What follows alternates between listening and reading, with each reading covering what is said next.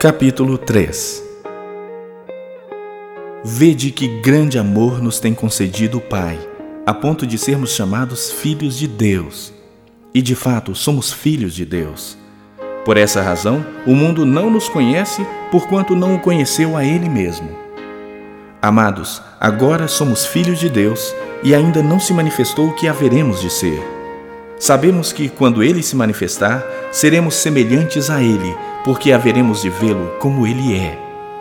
E assim mesmo se purifica todo o que nele tem esta esperança, assim como ele é puro. Todo aquele que pratica o pecado também transgride a lei, porque o pecado é a transgressão da lei. Sabeis também que ele se manifestou para tirar os pecados, e nele não existe pecado. Todo aquele que permanece nele não vive pecando. Todo aquele que vive pecando não o viu nem conheceu. Filhinhos, não vos deixeis enganar por ninguém. Aquele que pratica a justiça é justo, assim como ele é justo. Aquele que pratica o pecado procede do diabo, porque o diabo vive pecando desde o princípio. Para isso se manifestou o Filho de Deus, para destruir as obras do diabo. Todo aquele que é nascido de Deus não vive na prática de pecado pois o que permanece nele é a divina semente.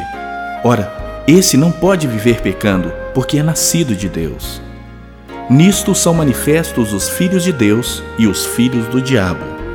Todo aquele que não pratica justiça não procede de Deus, nem aquele que não ama seu irmão. Porque a mensagem que ouvistes desde o princípio é esta: que nos amemos uns aos outros não segundo Caim, que era do maligno e assassinou a seu irmão. E por que o assassinou? Porque as suas obras eram más e as de seu irmão justas. Irmãos, não vos maravilheis se o mundo vos odeia. Nós sabemos que já passamos da morte para a vida porque amamos os irmãos. Aquele que não ama permanece na morte. Todo aquele que odeia seu irmão é assassino. Ora, vós sabeis que todo assassino não tem a vida eterna permanente em si.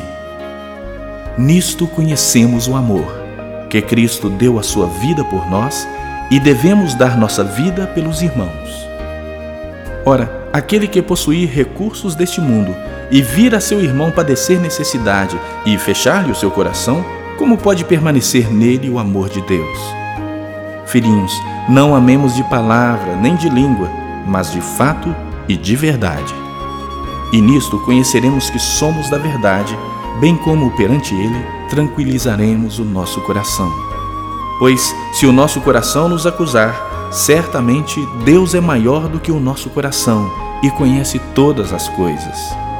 Amados, se o coração não nos acusar, temos confiança diante de Deus. E aquilo que pedimos, dele recebemos, porque guardamos os seus mandamentos e fazemos diante dele o que lhe é agradável.